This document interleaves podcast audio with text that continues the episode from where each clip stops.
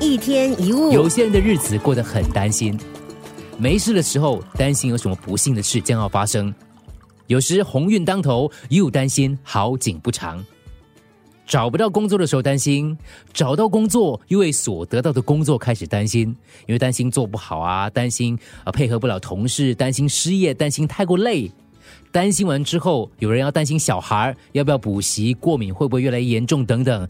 担心不在身边看着小孩可能会从树上跌下来，会受断腿，会会会被车怎么什么之类的，越想越担心。有幽默作家叫维尔罗杰斯，他说的非常好。他说：“担心就像摇摇椅，让你有事做却做不成什么事。担心东，担心西，似乎忙得要死。”但是什么东西都没有做出来。关心是需要的，但是担心却没有必要，因为大多数的担心的事都不会发生，即使发生了，担心并不会造成任何的影响或改变。有一个商人比尔，他得了失眠症，医生就建议他：你可以晚上躺在床上，闭上眼睛，然后数羊，不用数到两千只，你就睡着了。过了几天，比尔更加憔悴的来看医生，他说。哦，我一数羊更加睡不着。医生很奇怪，就问他：“你照着做了吗？”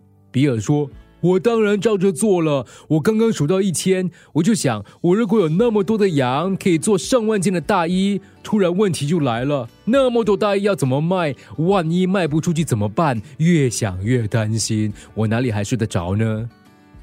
你的人生处境也许充满问题，但是找找看，当下这一刻。有没有任何问题？